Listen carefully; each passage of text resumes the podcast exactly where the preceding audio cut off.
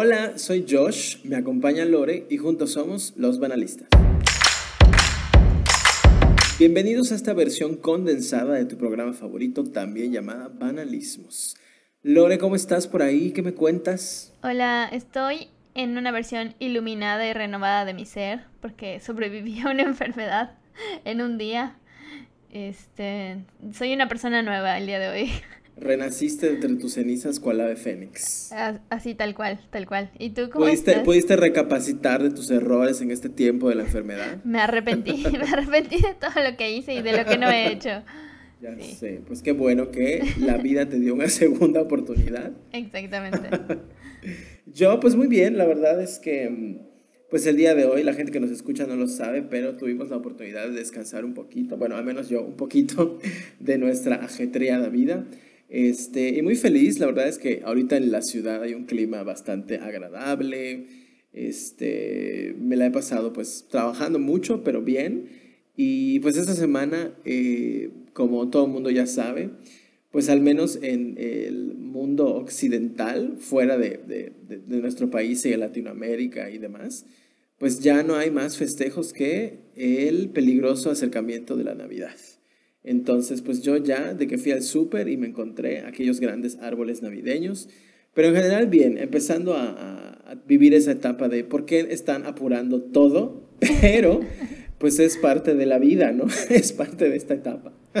Claro, o sea, ahorita ya puedes encontrar rosca de muertos en algunas cadenas de su... rosca de muertos, no, rosca de reyes. Pues es que sí, es rosca de muertos porque Un poquito de las dos. tu pan de muerto y a un lado la rosca de reyes y casi casi el pavo de Navidad. sí, casi casi, sí. Este, pues mientras esperamos que el mundo se detenga que no lo va a hacer, eh, pues vamos a, vamos a darle inicio a, a esta sección de banalismos.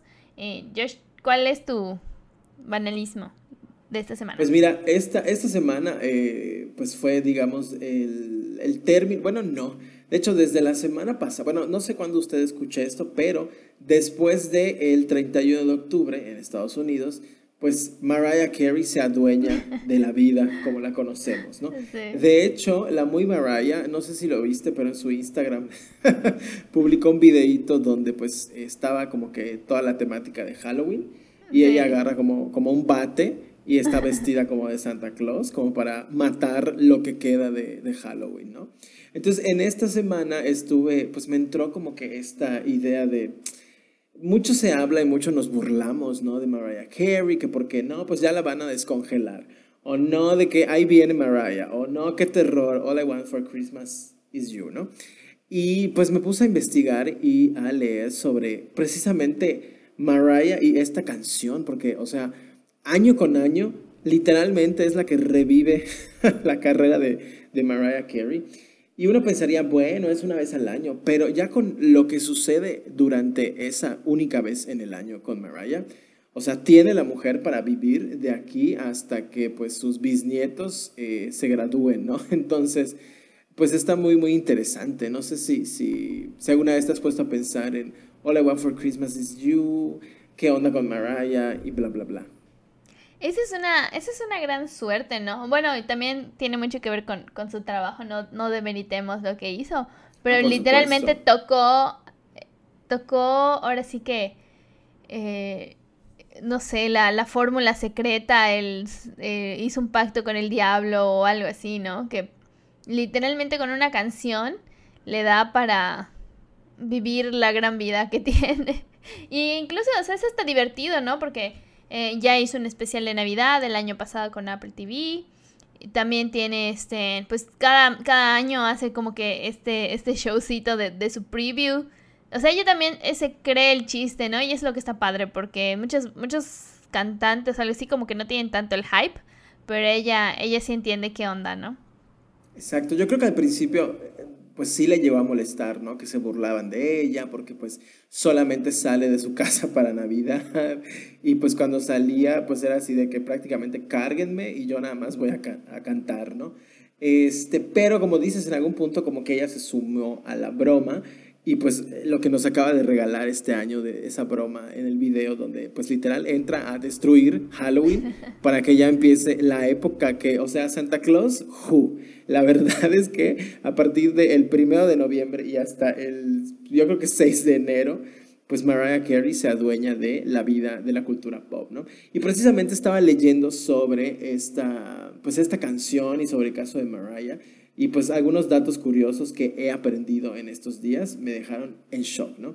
Pues la canción, no sé si tú sabías, yo la verdad es que desconocía a partir de qué año, pues año con año se volvió en el himno oficial de la Navidad, pues como la conocemos al día de hoy, desde 1994. O sea, tiene ya casi eh, pues 30 años, ¿no? O sea, 94, 2004, 2014, casi 2024, casi 30 años de existir, o sea y sin duda alguna la ha colocado como la reina total de la Navidad a un lado de Santa Claus. O sea, la diferencia entre Mariah y Ella es la señora Claus ahora. Exacto, y aparte pues a Mariah le queda mejor el traje, definitivamente. le entalla este, mejor. Exacto. Eh, que por cierto, Mariah es así, de que unos días se ve llenita, pero otros días se ve espectacular, pero otro día, o sea, no sé cómo le hace, pero esa señora tiene pacto con el diablo, con el mismísimo Belcebú. Igual, otra cosa curiosa que aprendí es que All I Want for Christmas Is You es la única canción que ha podido estar durante cuatro décadas diferentes en el primer lugar a nivel mundial. O sea, parece poco, pero es como, no hay canción tan longeva que pues haya alcanzado siempre estar en el primer lugar en una época específica, pero pues ya, o sea, ni siquiera una canción de, de Michael Jackson o de Madonna se ha mantenido como el primer lugar en una temporada específica durante cuatro décadas, o sea, desde el 94, ¿no? O sea, está impresionante. ¿A ti te gusta la canción o ya te harto? La verdad es que sí me gusta. Yo creo que sí la puedo escuchar, obviamente, en, durante la época navideña, pero sí, y, y creo que también parte de a quien se le debe de agradecer por el éxito que tiene la canción y esta señora eh, tiene que ver con la película de Love Actually que habíamos platicado pues el año pasado. Exacto. Que sí, ¿no? O sea, como que le dio un revival, yo creo que por ahí del finales de los 90 y inicios de los 2000, como que a lo mejor no, no había tanto tanta emoción por la canción como como se generó después de eso, ¿no? Totalmente, yo cuando vi esa canción y bueno, la canción está como parte del soundtrack, la versión original de Mariah, pero ahí una de las actrices que en ese momento era una niñita interpretó una versión como que pues más juvenil y más corta de All I Want for Christmas. Y a mí me encantó y pues como que revivió ese espíritu navideño. Yo creo que hasta la misma Mariah no se esperaba que la gente le gustara tanto. Y justamente esa película eh, pues la publican para estas fechas pues eh, acercándonos a, a diciembre, a Navidad. Y pues supongo que pues fue así como que un recordatorio hacia Mariah de un momento, yo puedo seguir teniendo éxito cada diciembre, pero puedo seguir teniendo éxito, ¿no? Claro. Otro dato que me dejó así impactado, que no sé si sabías, es que la canción, que bueno, yo lo sospechaba, pero la canción ya cuenta con tres récord Guinness. Wow. O sea, y es una cosa de que, mm, o sea, quizá récord Guinness no sea como que una cosa que todo el mundo quisiera tener, pero, o sea, es una canción que se ha ganado tres veces un récord Guinness, ¿no? Y además es la canción más, eh, pues, reproducida en plataformas digitales desde que se inventaron las plataformas digitales. Eh, durante el día de 24 de diciembre a 25 de diciembre, no hay otra canción que se streamee más que All I Want for Christmas is You, ¿no?